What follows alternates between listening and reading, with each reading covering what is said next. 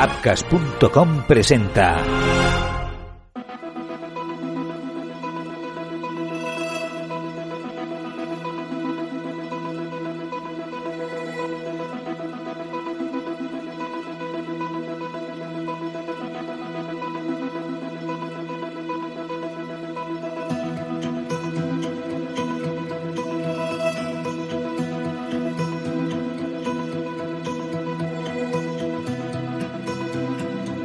Ya 24 años, un 19 de abril de 1997, los padres de Eva Blanco vieron a su hija por última vez.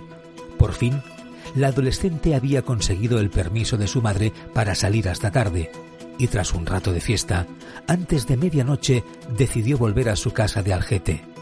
Aún no lo sabía, pero Eva estaba a punto de emprender su último camino, el último viaje de su vida. Hola, mi nombre es Marc Truco. Bienvenidos a Crímenes Ibéricos, el podcast donde van a parar los casos más negros de la historia de España. Empezamos.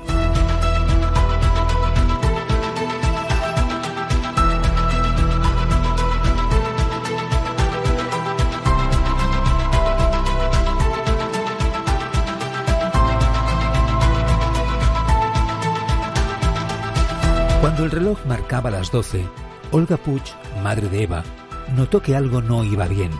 Su hija no era impuntual, ni siquiera en una noche de fiesta.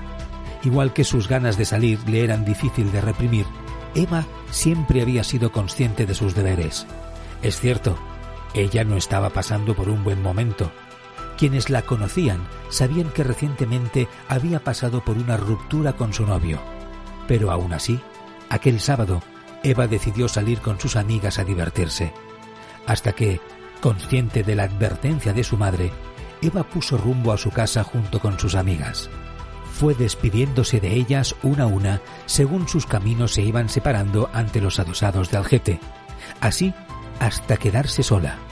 Así hasta encontrarse con su asesino.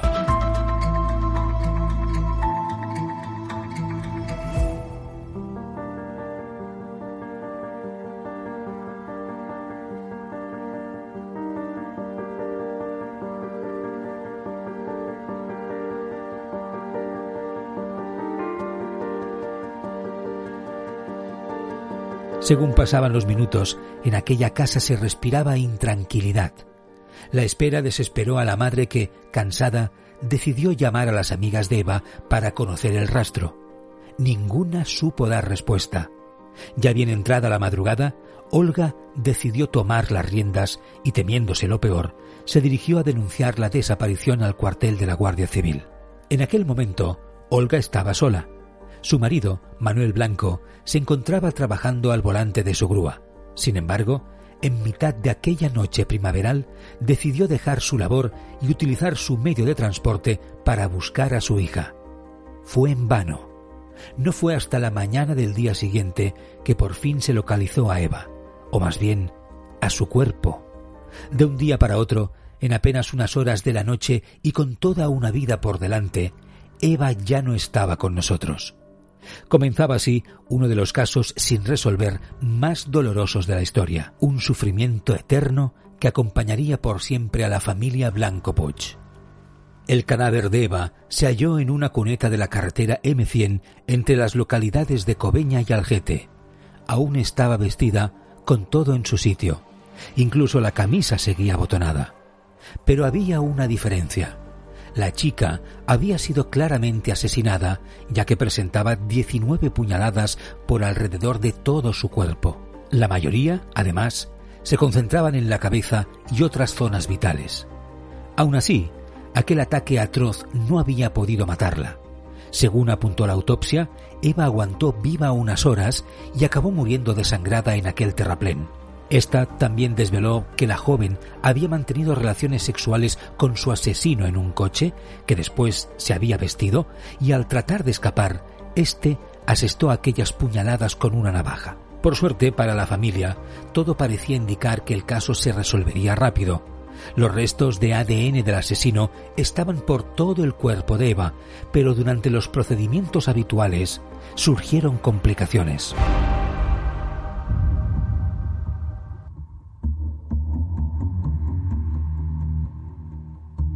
Lamentablemente, la noche anterior había caído un gran diluvio que facilitó la eliminación de aquellos vestigios.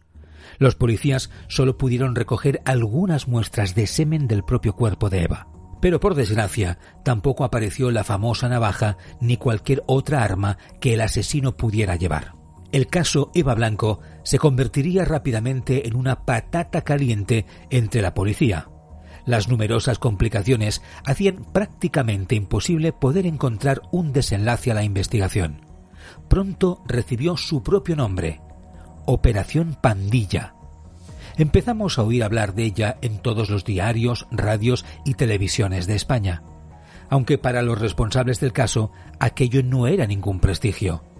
Cada vez que un nuevo alto cargo tomaba posesión en el cuerpo, se le pedía que revisara el caso de Eva, en caso de que hubiera algo que su predecesor y colaboradores pasaran por alto. Una pequeña prueba, una pesquisa minúscula, pero no había manera.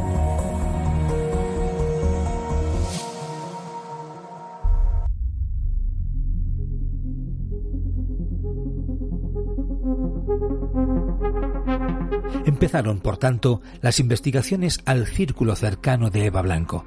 El primero fue el exnovio de Eva, uno de los principales sospechosos por motivos obvios, pero no fue el único. Sin ir más lejos, el propio padre de Eva fue otro de los primeros. El hecho de que trabajara de noche tampoco ayudaba.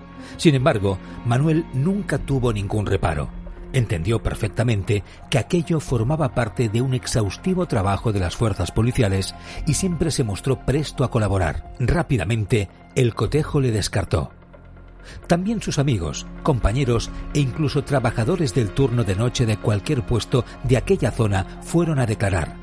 También aquellas personas que, casualmente, pasaron por allí en algún momento u otro ya fuera también de camino a casa o paseando al perro o repartiendo material o incluso basureros.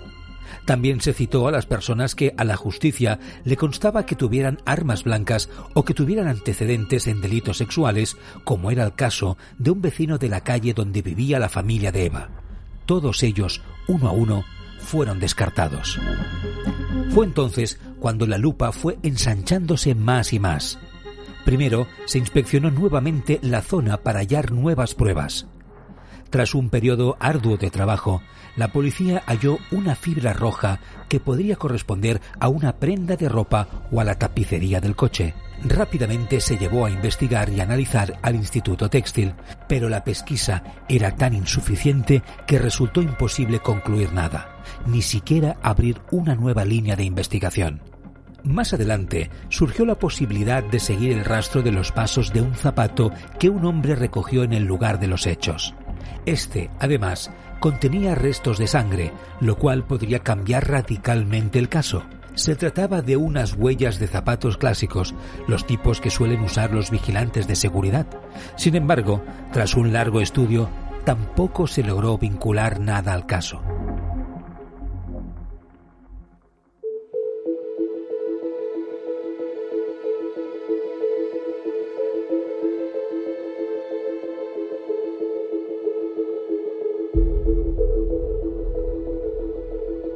Nuevamente, la investigación se movía en círculos.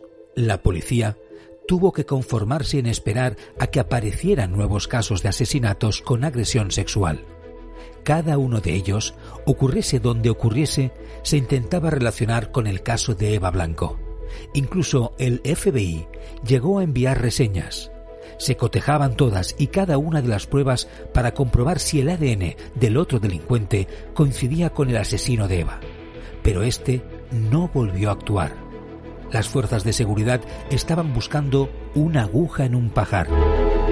Siguieron llegando más pruebas poco concluyentes. Durante los testimonios con toda persona relacionada con Eva o el lugar del crimen, una persona aseguró que pasadas las 11 de la noche de aquel 19 de abril, había advertido un coche Renault 11 de color blanco perla. Nuevamente, la policía articuló un operativo para intervenir todo vehículo de aquellas características que tuviera un registro aquel día por la zona. Se estudiaron los modelos de Algete, Cobeña, Alcobendas, Fuente el Saz de Jarama e incluso San Sebastián de los Reyes, pero no se concluyó nada. Tampoco sirvió de mucho el preservativo hallado a 400 metros del cadáver, ya que el semen del condón no correspondía al del asesino. De hecho, la pareja que había hecho uso del mismo acabó acudiendo a la Guardia Civil para confirmar que les pertenecía y que habían estado haciendo el amor por esa zona, según ellos, antes de la hora de los hechos. Pero, ¿por qué se lo callaron? ¿Por qué no participaron antes en la investigación? Según su versión, todavía por entonces eran menores de edad y tenían miedo a las represalias de la policía y sus familias. Aquello encendió una bombilla en los agentes a cargo del caso.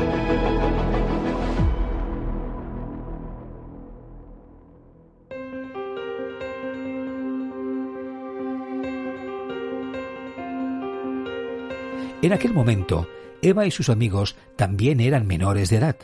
Quizá, con el paso del tiempo, aquellas personas habían pasado por un proceso similar a la pareja del preservativo. Puede ser que, una vez alcanzada la vida adulta, podían desvelar una información relevante que prefirieron callar por miedo a las consecuencias. Las fuerzas de seguridad mandaron reentrevistar al entorno de Eva e incluso analizaron su comportamiento a través de la unidad técnica de la Policía Judicial. Pero nuevamente, nada daba resultado.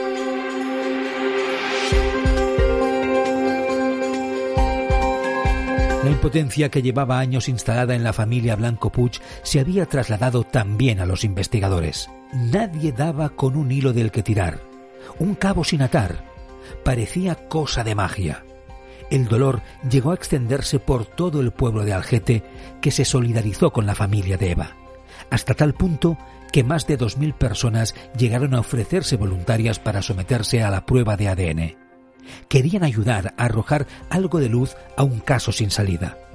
Pero la juez que instruía el caso no lo autorizó.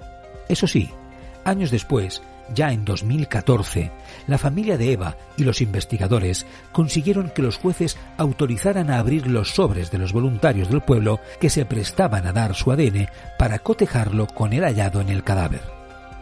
Antes de eso, y también con el paso del tiempo, la Guardia Civil pidió públicamente ayuda al resto de españoles.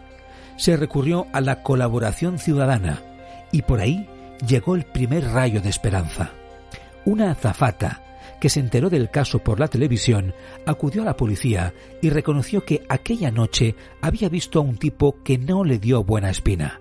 Había estado por la zona al desplazarse con un autobús.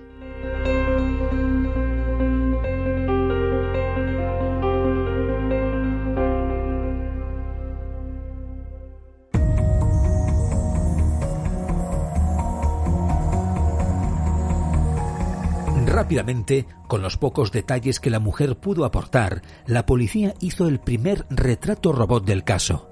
Habían pasado años. Aún así, tuvo efecto.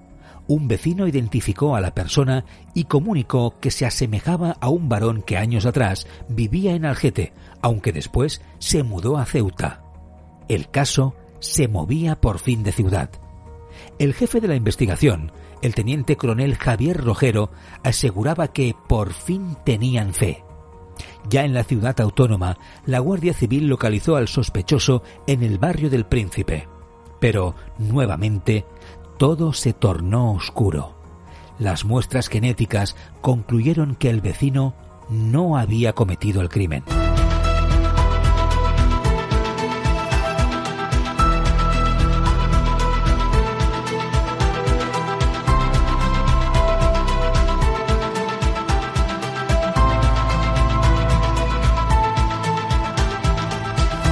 Caso en punto muerto, las autoridades solicitaron un nuevo estudio de las muestras de semen para estrechar el cerco. Habían pasado ya varios años y afortunadamente se habían producido grandes avances en la genética forense. El Instituto de Ciencias Forenses de la Facultad de Medicina de la Universidad de Santiago de Compostela examinó las pesquisas y concluyó que el semen se correspondía con una persona del norte de África.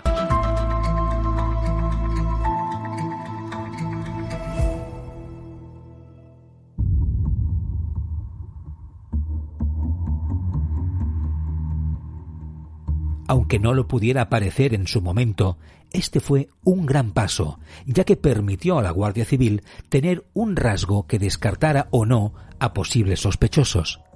Se solicitó el padrón de todos los pueblos de la zona en la fecha del crimen. Tras unos días de proceso, llegó lo más difícil. Se intentó contactar con los marroquíes que aún residían allí y con los que se habían ido en fechas recientes al suceso. En total, se trataba de unas 200 personas que tuvieron que pasar por el foco de la policía. Según el teniente coronel Rojero, todo el mundo colaboró para la recogida de muestras. Este nuevo paso en la investigación fue, de hecho, decisivo para la resolución del caso. Entre aquel centenar de personas apareció el hermano del asesino. Por primera vez, la policía tenía un positivo. No era él, pero el ADN era casi 100% coincidente. De repente, la investigación daba un vuelco. Las fuerzas de seguridad tenían la identidad del criminal a tocar.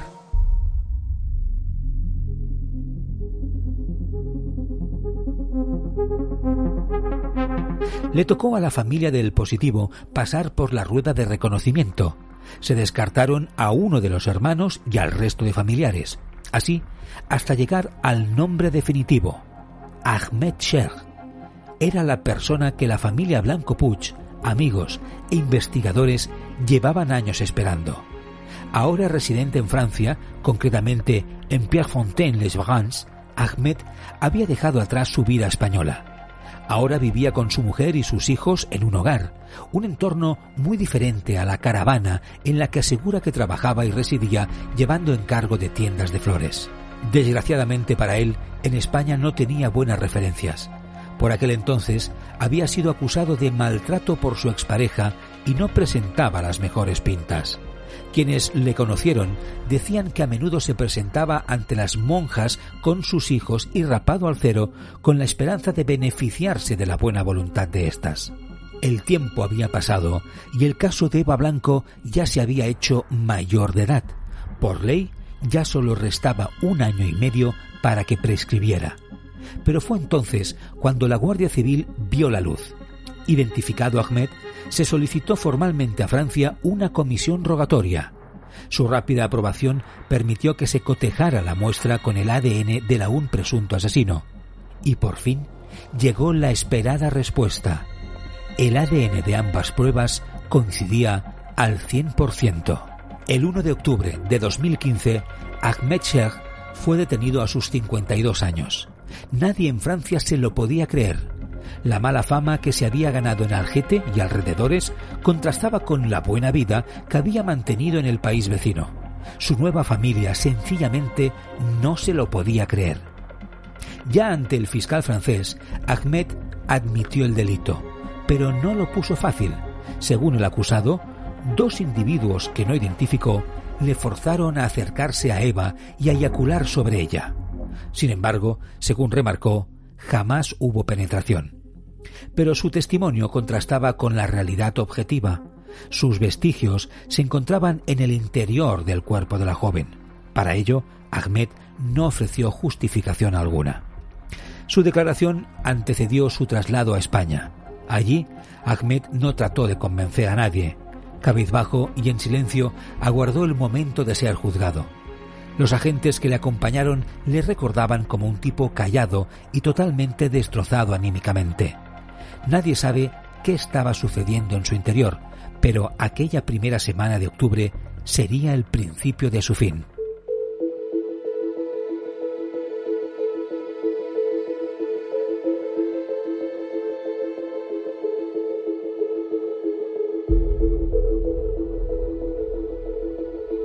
El 9 de octubre, en Torrejón de Ardoz, una juez decretó su ingreso en prisión.